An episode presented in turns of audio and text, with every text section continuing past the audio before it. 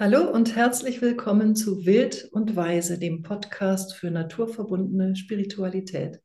Ich bin Anita Maas und ich begleite Menschen in der Natur zu ihrer eigenen Natur. In dieser Folge geht es darum, warum wir mit dem Thema Nachhaltigkeit noch nicht so weit sind, wie sich viele das wünschen und wie wir die Natur als Vorbild nutzen können für Erfolgsprinzipien und was wir von der Natur lernen können, auf vielfältige Art und Weise auch in unserem Business. Dazu habe ich Andreas Koch eingeladen. Hallo Andreas. Hey Anita, schön hier zu sein. Ja, wir kennen uns schon ein paar Jahre, weil du nämlich einen Artikel für das Mars-Magazin geschrieben hast, erinnere ich mich noch gut, über eine Fahrradtour in der Lüneburger Heide.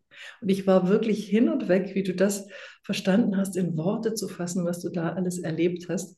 Und von daher weiß ich schon lange, dass du auch einen besonderen Zugang zu der Natur hast. Und darüber sind wir uns jetzt noch einmal begegnet vielleicht hole ich noch ein bisschen weiter aus. Du beschäftigst dich sehr mit dem Thema Nachhaltigkeit, und zwar Nachhaltigkeit im Tourismus.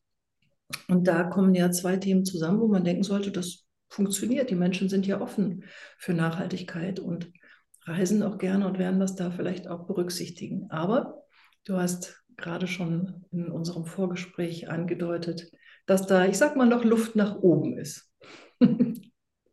ja, das kann man, glaube ich, sagen, nachdem ich 25 Jahre in diesem Business bin und ähm, ja immer wieder sehe, dass das Thema Nachhaltigkeit im Grunde genommen, wenn man jetzt, jetzt mal über alle Destinationen betrachtet, liegen wir vielleicht im Hotelbereich bei plus minus 5 Prozent, die nachhaltig sind. Und das, obwohl das Konzept schon so lange auf der Straße ist. Also ich glaube, da dürfen wir uns auch fragen, ähm, wo stehen wir damit und warum haben wir auch noch nicht mehr Menschen damit erreicht mit diesem Thema? Ja, und diese Branche ist wahrscheinlich auch nur, also ein Beispiel, in anderen Branchen wird es vermutlich ähnlich aussehen. Das denke ich auch. Ähm, dass wir dort, wir haben natürlich wechselnde Rahmenbedingungen gerade, also die gesamten gesetzlichen Rahmenbedingungen verändern sich ja, was, was schön und gut ist. Früher haben wir immer gesagt, dass das ist das, was, worauf wir gewartet haben, ähm, mhm. wenn man sich mit dem Thema äh, auseinandersetzt, dass ähm, endlich das Spielfeld geändert wird, dass die bevorteilt werden, die sich aktiv engagieren. Und das passiert tatsächlich gerade, obwohl es nur für große Unternehmen momentan ist, aber es passiert gerade und das ist, das ist eine sehr spannende Entwicklung. Ja, und doch denke ich, haben die Verbraucher, also jetzt nicht nur auf die Hotelgäste bezogen, sondern alle Verbraucher, wir haben es ja eigentlich in der Hand, mit unserem Verhalten auch den Markt zu beeinflussen. Und genau da ist, glaube ich, der Punkt, wo du ansetzen möchtest. Ne? Warum ist Nachhaltigkeit eigentlich mehr so eine Plakette, die irgendwo draufklebt und von denen wir wissen, ja, sollte man eigentlich und wollen wir ja auch und dann hapert es doch an der Umsetzung. Naja, wir haben viele Herausforderungen äh, mit Nachhaltigkeit. Also ich bin wirklich, ich habe das dieses Jahr wirklich mal genutzt, um zu sagen, was ist da eigentlich meine Erfahrung mit dem Thema und auch selbstkritisch mich damit auseinandersetzen. Warum ist das eigentlich noch nicht massentauglich äh, geworden. Und da gibt es mehrere Aspekte. Also es gibt erstmal das, den Aspekt, dass Nachhaltigkeit, wenn das jetzt mal, wenn du es so beschreibst über diese drei Säulen, ne, das ist ja immer so die klassische Nachhaltigkeitsstrategie über die drei Säulen. Ähm, und dann gibt es die UN-Nachhaltigkeitsziele, die 17. Aber es kommt doch sehr verstandesorientiert daher. Das heißt, es kommt sehr auf einer anderen Frequenz daher. Es kommt auf einer sehr, ich würde mal sagen, ich gehe in ein rigides Gebäude und nicht in einen lebendigen Wald Stimmung daher. Das ist so ein bisschen das, was ich wahrnehme. Und dann kommt es auch aus einer sehr linearen Denke heraus. Und was ich so fühle, ist, dass wir momentan wirklich systemische Ansätze brauchen. Also äh, im Grunde genommen Ansätze, was wir von der Natur auch lernen können. Das ist ja das größte, das größte Erfolgsprinzip, äh, 3,8 Billionen Jahren Evolution und Erfahrung. Und dann kommt dazu, dass es sehr zahlenfokussiert ist, was, glaube ich, total wichtig ist, dass wir Zahlen haben. Wir müssen das ja darstellen können. Und gleichzeitig merke ich in meiner Arbeit, dass im Grunde genommen auch wie in der Natur, können wir vielleicht noch ein bisschen später auf einsteigen, dass im Grunde genommen Beziehungen erstmal das A und O sind. Wenn ich gute Beziehungen habe und wenn ich jetzt mal aus einem Tourismusunternehmen heraus schaue auf mich selber, auf meine Mitarbeitenden in der, in der Kooperation, in der Zusammenwirken, zu meinen Lieferanten, zu meinen Gästen, dann habe ich auch eine gute Beziehung zum Planeten. Und das ist ganz interessant. Und alle die, die das haben, die haben auch gute Zahlen. Das ja. ist ganz interessant. Wir kommen manchmal so verstandesgemäß daher und sagen, äh, wir brauchen die Zahlen. Ohne Zahlen können wir nichts machen.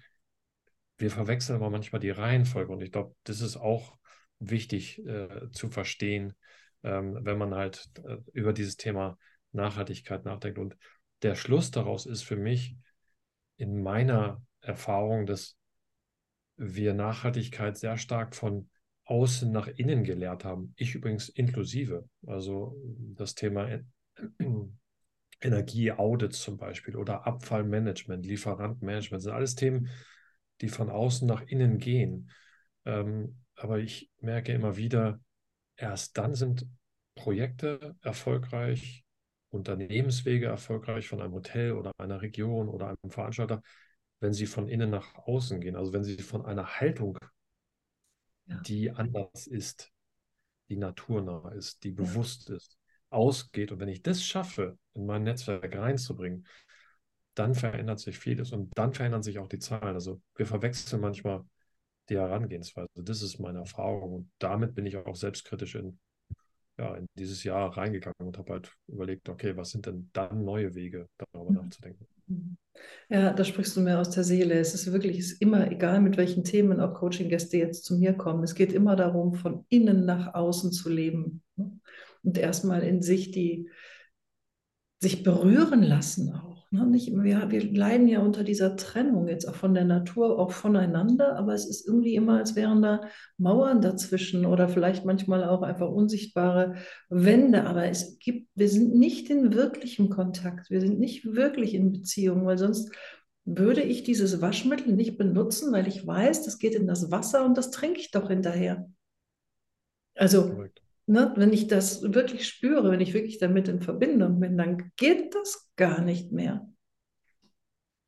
Ja, aber da sagst du ein spannendes Thema, nämlich du sprichst von Trennung und, oder Abtrennung. Ähm, ich habe mich damit auch sehr viel auseinandergesetzt, warum es überhaupt dazu kommen konnte. Und wenn du, wenn du überlegst, wo überall Trennung herrscht gerade, dann haben wir viele verschiedene Abtrennungen erlebt. Also das eine ist ja das, was du gerade beschreibst, ne? die Abtrennung zwischen Mensch und Natur, ne? dass wir irgendwie uns abgetrennt haben von, von der Art und Weise. Wenn, wenn du zurückgehst ähm, äh, vor über 10.000 Jahren oder, oder sogar 100.000 Jahren, wo wir überhaupt als Menschen, Homo sapiens, entstanden sind, irgendwo am Viktoriasee in Afrika und als Nomaden in die Welt gegangen sind, dann zeigen im Grunde heute Studien, dass wir im Grunde sehr gleichberechtigt in kleinen Gruppen gelebt haben. Und da war was was sehr, ja, sehr Bewusstes drin. Ne? Vater Gott, äh, Mutter Erde.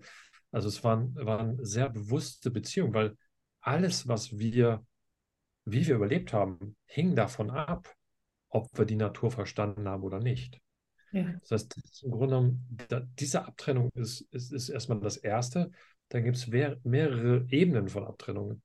Ähm, wir müssen nicht zurückgehen, aber, äh, sag ich mal, ganz grob gesagt, im Mittelalter, wir wissen, alle die, die mit der Natur in Verbundenheit standen, wurden dort geächtet äh, in einer Zeit, wo es halt ja Eis gab, es gab Pest, es gab äh, Herausforderungen und äh, im Grunde genommen wurde das verteufelt, ähm, wenn du in Verbundenheit mit der Natur warst. Und das waren vor allen Dingen natürlich weiblich, also äh, Frauen, die, die, die dort in Verbindung standen. Und diese Hexenverbrennung haben ganz viel gemacht mit männlich und weiblicher Abtrennung. Also das ist das zweite große. Dann das dritte große ist für mich diese Abtrennung zwischen Herz und Verstand. Also, dass wir irgendwie gemerkt haben, ähm, äh, es ist nicht mehr verbunden. Wir, deswegen sage ich auch, Nachhaltigkeit kommt sehr verkopft daher.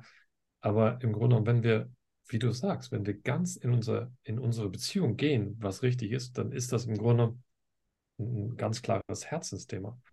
Und die vierte große Abtrennung, die man vielleicht beschreiben könnte, ist die rechte, linke Hirnhälfte. Also wenn man so in die Hirnforschung einsteigt, äh, haben wir ja eine sehr, sehr zahlenbasierte, logische Hirnhälfte und eine sehr kreative. Wenn man diesen Balken in der Mitte trennt, dann merkt man, dass man plötzlich eine ganz andere Erfahrung macht. Also es sind viele Abtrennungen, die wir im Laufe unseres Homo sapiens Sein, unserer Gesellschaft erlebt haben.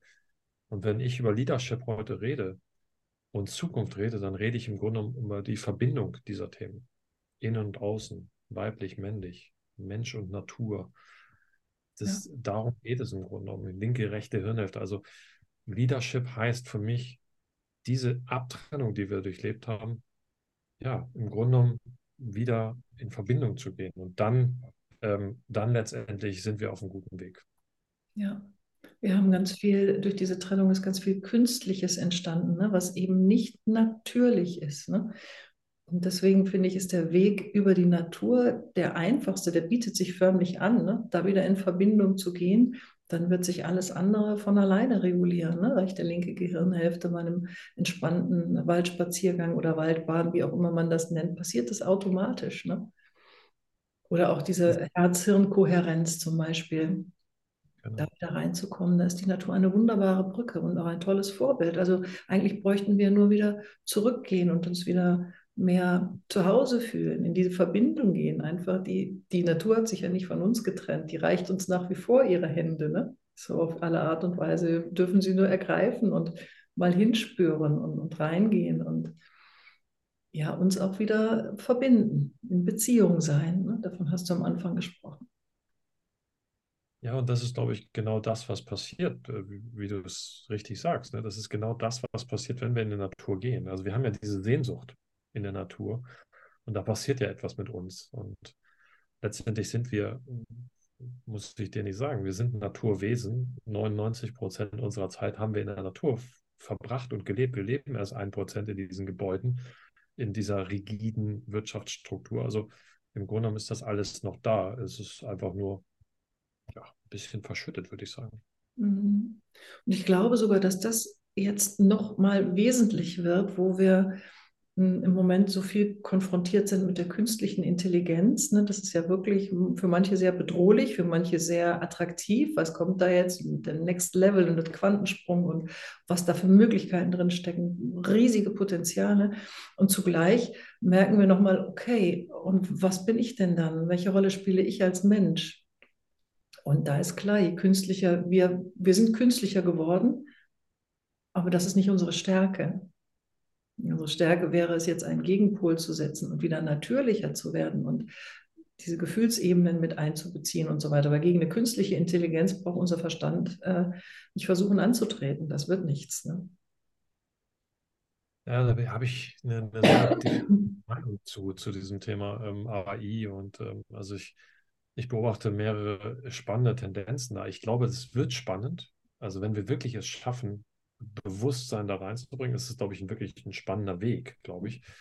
Aber erstmal fördert er durch die Polarisierung die Positionierung, sage ich immer. Also im Grunde genommen, ähm, wenn, wenn wir nicht mehr wissen, was echt, also menschengemacht und unecht, also künstlich gemacht ist, dann ist natürlich die große Frage im Raum, äh, wie können wir das unterscheiden? Und was macht uns eigentlich als Menschen aus? Das ist im Grunde genommen die große Frage, die da mitschwingt was ich zunehmend beobachte, ist, wir haben noch nicht richtig verstanden, was Digitalisierung mit uns macht. Also äh, ich, ich war jetzt eine Woche lang in so einem Offline-Dorf, wo wir alles abgegeben haben, alle Computer abgegeben haben, mit dem ganzen Dorf. Ähm, Computer abgegeben, Handys abgegeben haben. Wir sind einfach in diese Offline-Welt eingetaucht und wir hatten jeden Abend Vorträge von Gesundheitsforschern und ähm, die uns erklärt haben, was eigentlich diese Digitalisierung mit uns macht. Und ich habe das zum ersten Mal richtig verstanden, dass wir, wenn wir den Körper verstehen, ähm, dass im Grunde genommen unser Gehirn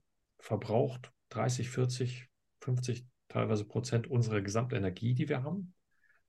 Und die restlichen 30, 40 Prozent, ähm, nicht der restliche, wir brauchen noch mehr eigentlich, ähm, auch 30, 40 Prozent wieder verbraucht unser Immunsystem.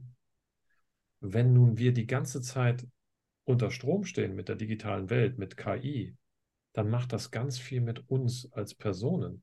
Und dann ist die große Frage dieses Jahrhunderts, neben den ganzen Themen, die wir sonst schon auf der Agenda haben, wie leben wir gesund und wo kommt eigentlich die Energie her? Und das sind die großen Fragen. Und dann gibt es halt dieses, dieses Leaky Gut Syndrom, du kennst dich damit aus, ganz bestimmt, also Darmzotten aufreißen, Energie muss irgendwo rein. Das ist unsere erste Defense-Linie. Also das sind ganz viele spannende Themen. Also für mich gibt es diesen Zusammenhang mittlerweile, was ich ganz stark spüre zwischen Leadership, Nachhaltigkeit und Gesundheit. Ja. Weil das kommt ja total rein, dieses Thema Gesundheit, weil heutige Führungskräfte müssen über Gesundheit nachdenken. Burnout-Raten gehen total hoch. Die World Health Organization sagt, ein, ein Drittel aller unserer, ähm, sage ich mal, Todesfälle sind Depressionsthemen. also das ist die, die, die, die, die erste Krankheit bei, äh, in, in 2030. Das heißt, ich bringe es mal so auf den Punkt, die äußeren Klimawandel und die inneren Landschaften, Depression, Burnout sind überhitzt. Das heißt, wir haben beide Landschaften überhitzt. Das heißt, es geht nicht mehr nur darum, nach außen zu gucken, es geht auch darum, nach innen zu gucken. Und diese Verbindung, die wir am Anfang ja schon hatten, das ist halt das, worum es auch beim Thema Leadership, Nachhaltigkeit und Gesundheit geht. Ja. Und da ist das Burnout, aber da sind natürlich auch diese Immunschwächen, ne, wo du jetzt auch gesagt hast, klar, wer unter Stress steht, hat das Immunsystem, kann einfach nicht so richtig arbeiten. Und das ist ja, was wir im Moment auch mitkriegen. Ne? Also unglaublich viele Menschen sind krank. Warum auch immer, also müssen wir gar nicht weiter einsteigen. Aber, ähm, aber tatsächlich, das finde ich gut, dass du das sagst, Thema Gesundheit ist eigentlich Führungsaufgabe. Wenn wir das nicht im Blick haben, dann äh, brauchen wir nicht nur über Fachkräftemangel reden, dann haben wir ein ganz anderes Problem auch noch. Ne? Absolut. Also und dann auch zu, zu sehen, dass das im Grunde genau so ist und dass es dafür Gründe gibt, warum es so ist. Ne? Also dass, dass, mhm. dass es nicht nur einfach nur so ist, dass wir gefühlt kränker werden, ähm, psychisch nicht mehr so gesund sind. Und die spannende Sache ist ja die, dass wenn man in diese, wir haben ja am Anfang diesen, diese, diese Rückreise gemacht, wenn wir jetzt 100.000 Jahre, 10.000 Jahre zurückgehen, damals waren die Stressoren, die wir hatten, ja singulär. Wir hatten Hunger, wir hatten Kälte, ja, singulär, die waren zeitlich begrenzt, ja, die waren, die waren einfach. Die Stressoren, die wir heute haben, sind nicht mehr einfach, die sind multifaktoriell die sind zeitlich nicht mehr begrenzt. Und früher waren sie äh, physisch, heute sind sie psychisch. Das heißt, wir sind mit komplett anderen Stressoren um uns herum. Und das ist auch eine große Herausforderung, die vielleicht nicht immer alle auf dem Schirm haben, die, die, die hier zusammengeführt werden darf. Ja, ja, das ist auch so eine schleichende Entwicklung. Ne? Das, äh, wir sind jetzt an einem Punkt, wo man irgendwo sagen muss, boah, jetzt haben wir vielleicht aber so ein Level erreicht, wo wir echt aufpassen müssen. Das haben wir gar nicht mehr so im Griff. Ne? Diese Handysucht, die man ganz viele kennen, das bin immer wieder überrascht. Und äh, auch bewusste Menschen sagen, ach ja, wenn ich mich ein bisschen ablenken will, dann scrolle ich mal durch Instagram dann ist man natürlich zerstreut wieder. Ne? Das ist das, was man möchte. Man will mal weg von diesem Fokus. Man möchte sich mal wieder entspannen, also zerstreuen. Aber das auf eine Art und Weise, wo ich gar nicht weiß, ob das wirklich gut tut. Ich meine, die Zerstreuung gelingt, aber ob man auch diesen Erholungswert hat. Ne? Diese Sammlung, diese, dieses äh, nochmal sich ausruhen, Kräfte sammeln und tatsächlich weiden. Also ich finde, wenn ich dann rausgehe in die Natur oder nur auf, aus dem Fenster schaue, mal fünf Minuten statt ins Handy, ne? da kann ich schon in diese Weite gehen und nochmal mich verbinden und einfach loslassen auch, ne? Die Anspannung loslassen und, und nicht mich wieder auf hunderttausend andere. Also mein, ich habe dann zwar keinen Fokus mehr auf eine Sache, aber der ist dann auf hundert andere Sachen fokussiert. Und statt einfach sich zu entspannen. Wie die Augen auch. Die Augen dürfen sich auch mal entspannen. Ja, und ich glaube, das ist so, wie du sagst. Also Studien übrigens zeigen, das habe ich auch in diesem Offline-Dorf ge, äh, gelernt, du brauchst etwa 20 Minuten, wenn du rausgehst aus deiner Tätigkeit äh, und äh, scrollst, was wir alle tun. Ich kenne das auch von mir. Ne? Also ich nehme mich da nicht aus. Aber du brauchst etwa 20 Minuten wieder, um gleichen Punkt zurückzukommen an, an, deiner Tätigkeit, um da weiterzumachen. Das heißt, und jetzt überleg dir, ich weiß nicht, wie die Zahlen momentan sind. Ich glaube, es ist 140 Mal oder so, dass wir aufs Handy gucken pro Tag. Also oh. das, hat, das, hat, das hat, ich, weiß, ich weiß die Zahlen nicht ganz genau. Das war die letzte Zahl, die ich gelesen hatte äh, im Durchschnitt. Und wenn man jetzt sich das anschaut, was das mit unserer Arbeitsproduktivität zu tun hat und mit der Art und Weise, wie wir vielleicht eine Distanz reinbringen zu dem, was da draußen passiert und wie wir darauf reagieren sollten als Menschen, als Unternehmen, als Organisation, als Gesellschaft. Ich glaube, das wird entscheidender in Zukunft, dass wir diesen, dieses, dieses, diese Brücke da reinbauen und sagen, okay, was, was, was brauchen wir jetzt wirklich? Also, was sind wirklich die Themen, die wichtig sind? Weil sonst kommen immer Dinge anders rein. Und unser, unser Gehirn, das habe ich auch in diesem Jahr viel gelernt, ist ja im Grunde genommen ein, ein Bildermacher, ein Visionsmacher. Also das, unser, unser Gehirn braucht Bilder. Und ja. Man kann ja auch Bilder 22 Mal besser verwerten als Fakten. Also wir brauchen das. Aber wenn wir keine eigenen haben, dann erfüllen wir zwei, zwei Dinge. Entweder wir erfüllen die Vision und die Dinge von anderen, ja. Gerade ganz stark im Markt sind, die uns beeinflussen durch Social Media, oder wir wiederholen etwas aus unserem Programm, aus unserer Vergangenheit, Kindheit und so weiter und so fort. Also wir wiederholen dann Muster. Wenn wir also diese Distanz nicht reinbringen, wenn wir keine guten Antworten kriegen, und das hat ja auch ganz viel mit unserer Gesundheit zu tun. Aaron Antonowski, Salutogenese. Ja. Ich fühle mich gesund, wenn ich mich bedeutsam fühle, wenn ich die Welt verstehe, wenn ich Überzeugung habe, die Welt gestalten zu können. Ja, dann fühle ich mich gut. Also wenn ich diesen, diesen Schritt nicht hinkriege, dann wiederhole ich Dinge oder ich übernehme Dinge. Beides macht uns nicht gesund, beides macht uns nicht glücklich. Ja. Und deswegen ist es super wichtig, ähm, dass wir uns mehr damit beschäftigen, als Unternehmen, als Menschen, zu fragen, was uns wirklich gesund macht. Weil die meiste Forschung, du kennst dich da sicherlich gut mit aus, beschäftigt sich mit dem, was uns krank macht, aber nicht mit dem, was uns gesund macht. Und das ist auch schon lang genug über das gesprochen, was uns krank macht. Ich glaube, wir brauchen ja. jetzt unbedingt noch die Aussicht, was macht uns gesund. Ja, absolut, absolut.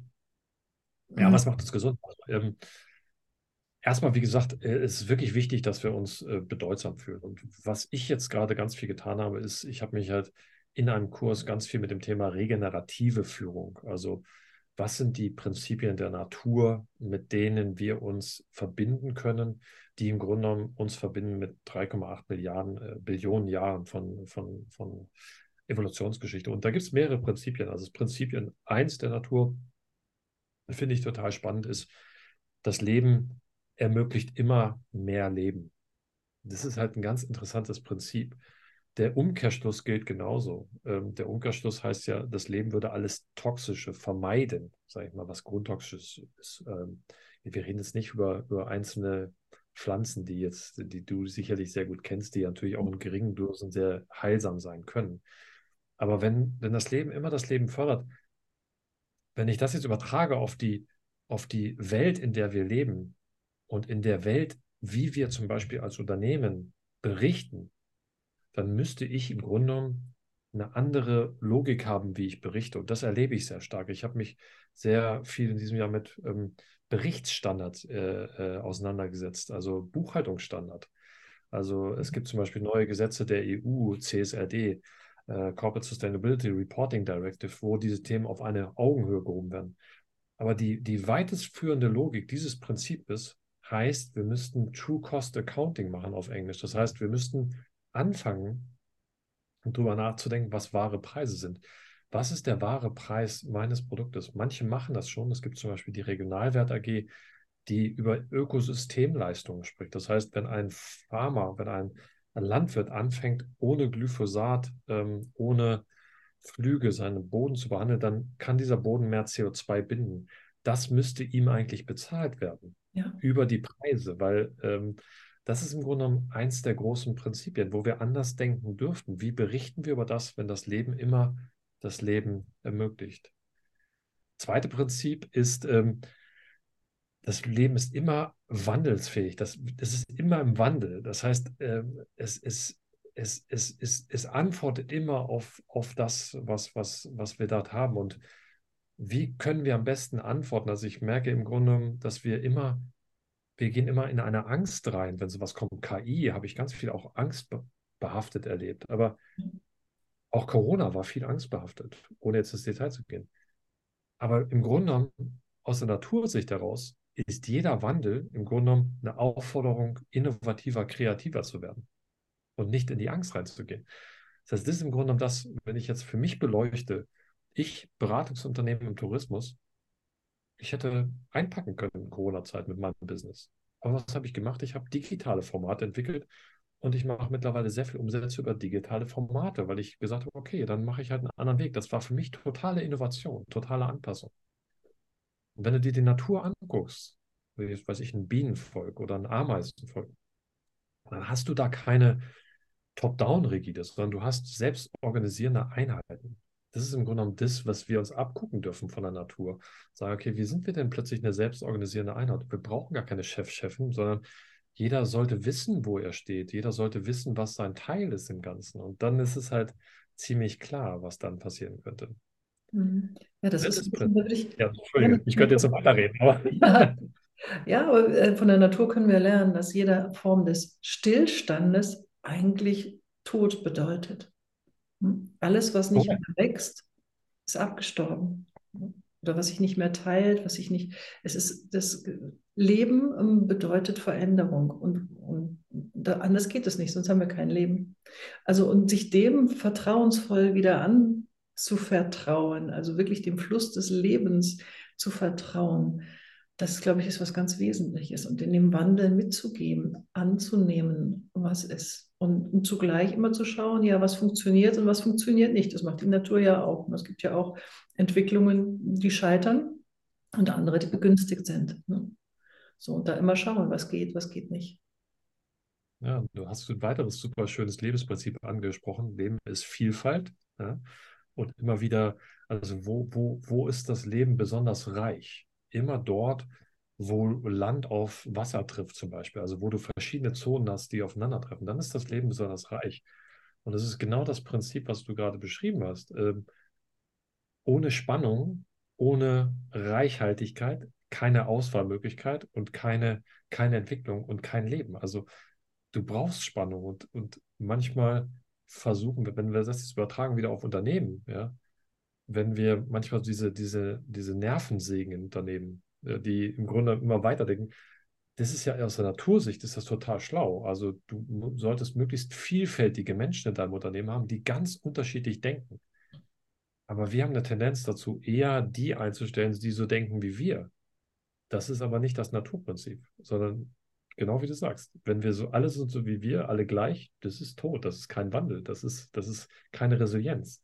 Aber je breiter du dich aufstellst, je unterschiedliche Menschen du hast, auch wie zum Beispiel junge und ältere Menschen, wie die zusammenarbeiten können, dann hast du Resilienz, dann hast du Vielfalt, dann hast du Spannung, dann hast du, ne, das sind, das sind, das sind große Naturfragen, die, die, die die Erfolgsprinzipien sind. Also Biodiversität kennen wir da als Stichwort. Ne? Das wird versucht, immer überall hinzukriegen und genau in dem Unternehmen das eben auch mal einzuführen und vielleicht sogar unter diesem Schlagwort Biodiversität. Deswegen haben wir hier Jung und Alt, Frauen und Männer und, und diejenigen, die strukturiert vorgehen und diejenigen, die kreativ sind, alle in einem Team. Das ist, Absolut. Und dann entsteht diese Resilienz, genau die wir uns immer wünschen. Das sehen wir in der Natur sehr deutlich. Wenn du eine Monokultur hast, ne, so große Maisfelder wie in den USA oder wo der Raps, ne, da, oder jetzt unsere Fichtenwälder, was, wie schnell kann das passieren? Kommt der Borkenkäfer, alles ist hin. Ne? Also da ist ein, ein, Wald, der ein Mischwald, ein gesunder Mischwald natürlich wesentlich besser aufgestellt. Und was ich in dem Zusammenhang auch wichtig finde, ist, dass jeder tatsächlich seine Position auch kennt und eben, wie gesagt, von innen heraus lebt, seine Bestimmung lebt guckt, was ist denn meine Gabe an die Welt? Worin bin ich denn gut? Und nicht immer versuchen, es so zu machen wie jemand anders.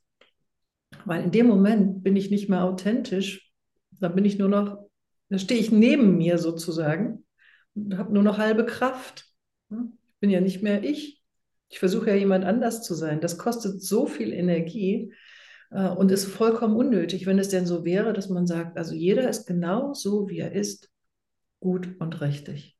Und dann kommen wir zu diesem interessanten und resilienten und ja, widerstandsfähigen Mischwald, auch in einem Unternehmen. Ja, und wo du auch Wald sagst, im Grunde ein weiteres Naturprinzip, ne? das Leben besteht immer aus Beziehungen. Also immer. Also wenn du dir den Wald anguckst und runtergehst in diese Mycelium da unten, äh, wie, wie ein Wald miteinander kommuniziert. Jedes System, was gedeiht, gedeiht durch die Beziehung in der Natur. Und wenn du das wieder überträgst auf uns, heißt das im Grunde genommen, wenn, wenn man mich heute fragt, was ist Nachhaltigkeit für dich, Andreas, dann rede ich nicht von drei Säulen, dann rede ich nicht von 17 Zielen. Ich rede immer von den positiven Beziehungen in deinem Netzwerk.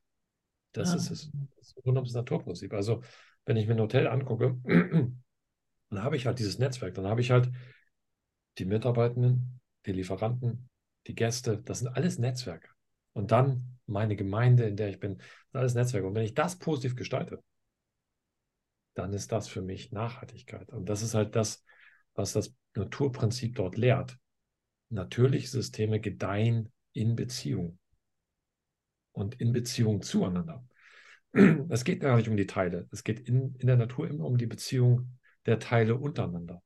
Und wir, wir versuchen immer, die Komplexität der Welt zu reduzieren. Also, was ich, das ist Klimawandel. Wir müssen alles im Klimawandel tun. Ja, aber dann vergessen wir, wenn wir da fokussieren, dass wir dann Biodiversität außer Acht lassen. Die Natur würde so nicht denken. Also, ja. und deswegen, da haben wir Komplexität reduziert. Das hat uns übrigens zu natürlich extremen Fortschritt gebracht.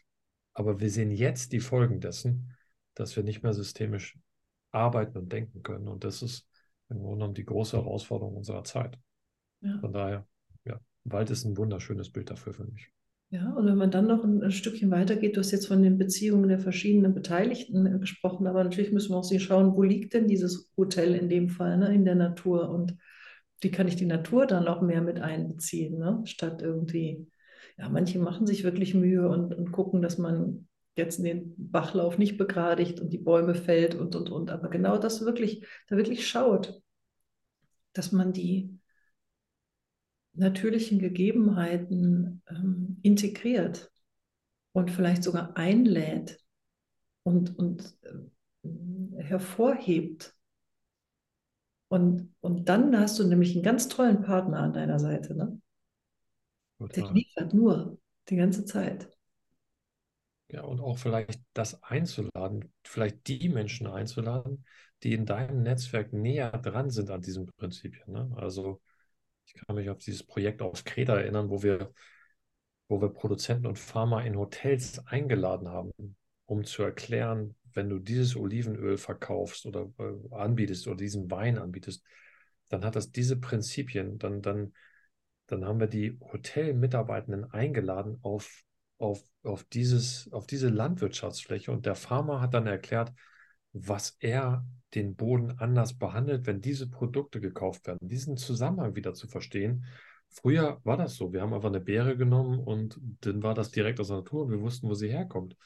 Jetzt haben wir diesen Bezug nicht. Und, und, aber wenn du diese Menschen einlädst, und ich sag mal, im Naturprinzip mit denen etwas co-kreierst, wir haben ja zum Beispiel auf Kreta dann gesagt, okay, euer Job ist mal, Mitarbeiter Hotel und Pharma und Produzenten Verkostungen zu co-kreieren gemeinsam zu gestalten, weil dann lernen plötzlich die Hotelmitarbeiter was von den Farmern und die Farmer lernen wiederum etwas von den Hotels. Ja, und tolle Idee. Das ist total schön, weil dann haben alle was davon und dann sind die Gäste begeistert und das ganze System hat was davon und auch die Natur hat was davon. Also zu verstehen, wo deine operativen Aktionen in einem Hotel Auswirkungen haben auf das Land, in dem du Tourismus betreibst.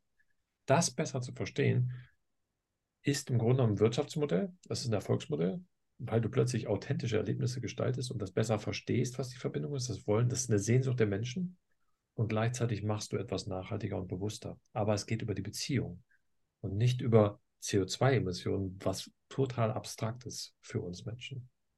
Ja, manche Dinge sind ja wirklich absurd. Ähm, auch Vorgaben, ne, die dann eigentlich unterm Strich, wenn man wirklich eine volle Ökobilanz machen würde, sagen müsste, das ist ja jetzt schlechter als vorher. Ne?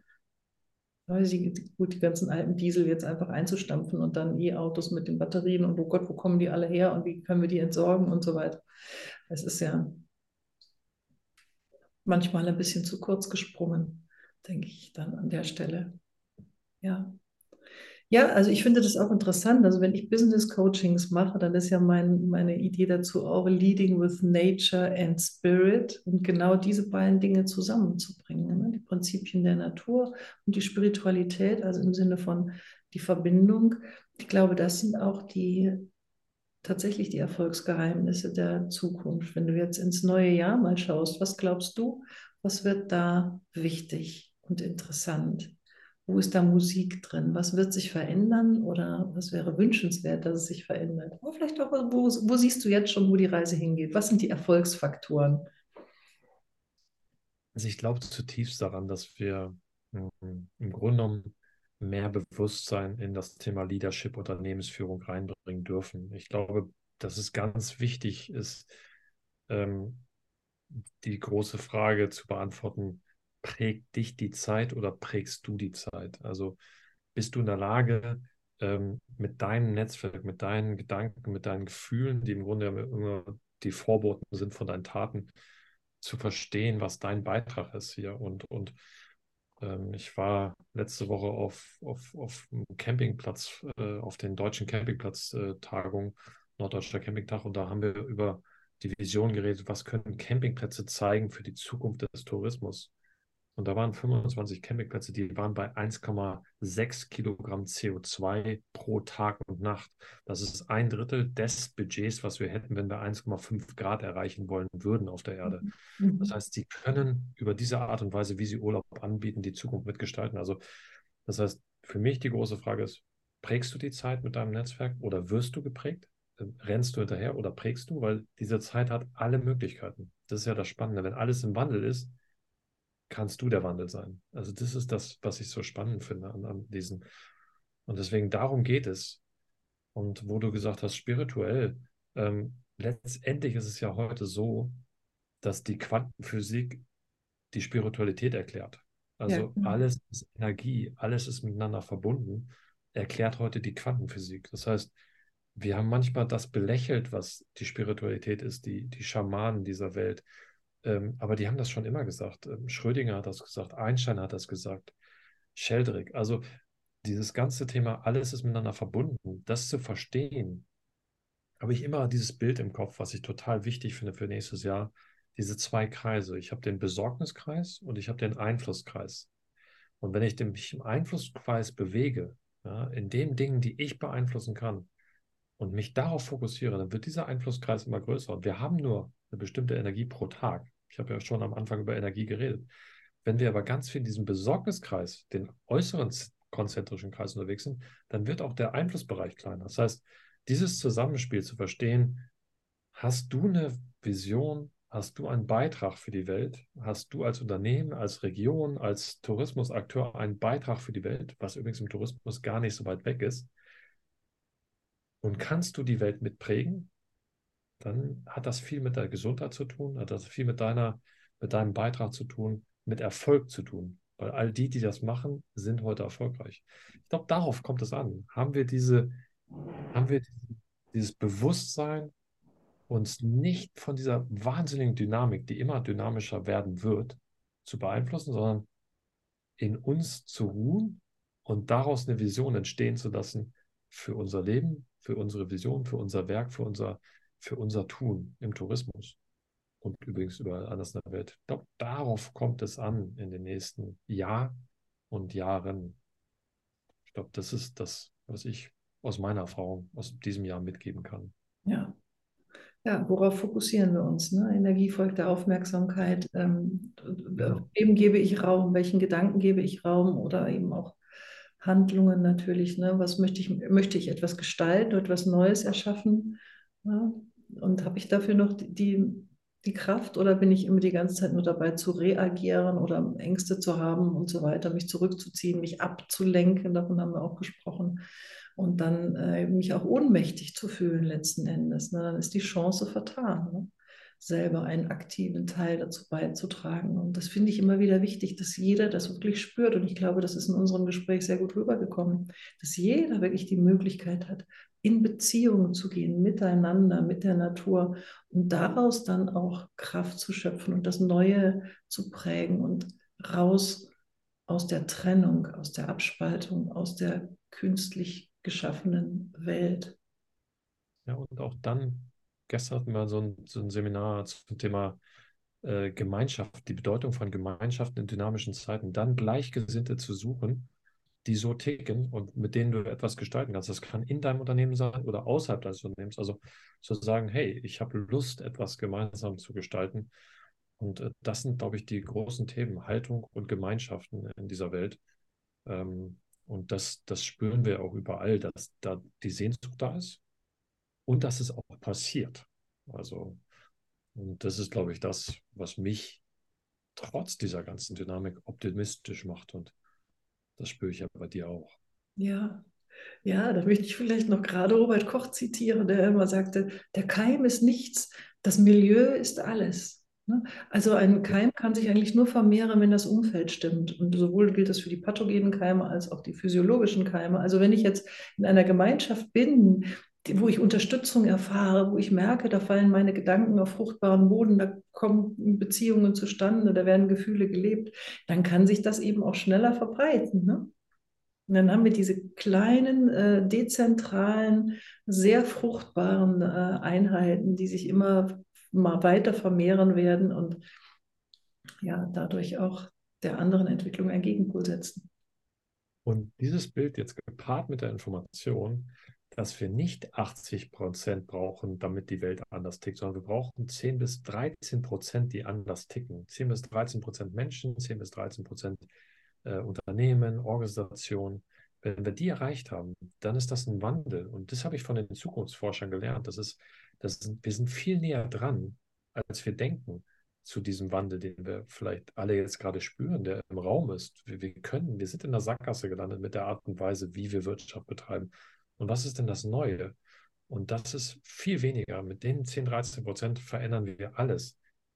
Und wenn man jetzt echt überlegt, 1 Prozent ändern die Spielregeln, 9 Prozent folgen, den 90 Prozent sitzen irgendwo auf den Rängen, kommentieren nur, dann geht es darum, willst du mitspielen? Hast du Bock, etwas gemeinsam zu gestalten? Und das, das ist, glaube ich, ja, wenn wir das mitgeben können in die Welt durch das, was wir heute besprochen haben, dann sind wir auf einem guten Weg. Ja, wunderbar. Ach, Andreas, ich liebe das, mich mit dir darüber auszutauschen, weil du wirklich auch so ein Visionär bist, was das angeht und Ideen hast, wie man das wirklich auch anwenden kann, umsetzen kann in der Branche, mit der du dich sehr gut auskennst, um da Impulse zu setzen. Ja, wie kann man jetzt Kontakt mit dir aufnehmen? Du bist ja auch äh, Speaker, du kommst auch zu Vorträgen, äh, vielleicht auch außerhalb der Branche mal äh, zu diesen Themen, die Erfolgsprinzipien der Natur.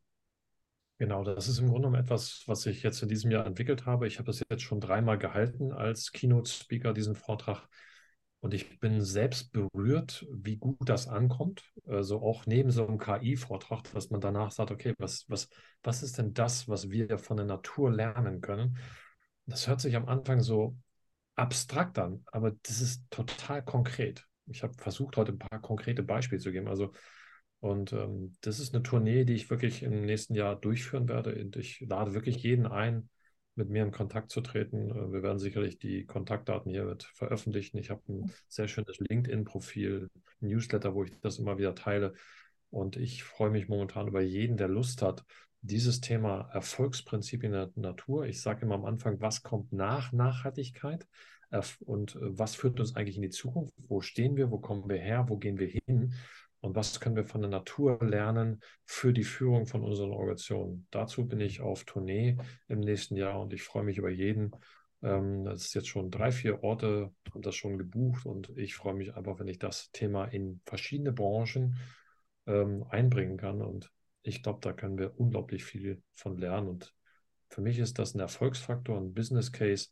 Das heißt, ähm, es ist jetzt nicht abstrakt, sondern es ist wirklich hands-on wie können wir unsere Wirtschaft verändern mit den Erfolgsprinzipien der Natur. Freue ich mich super drüber.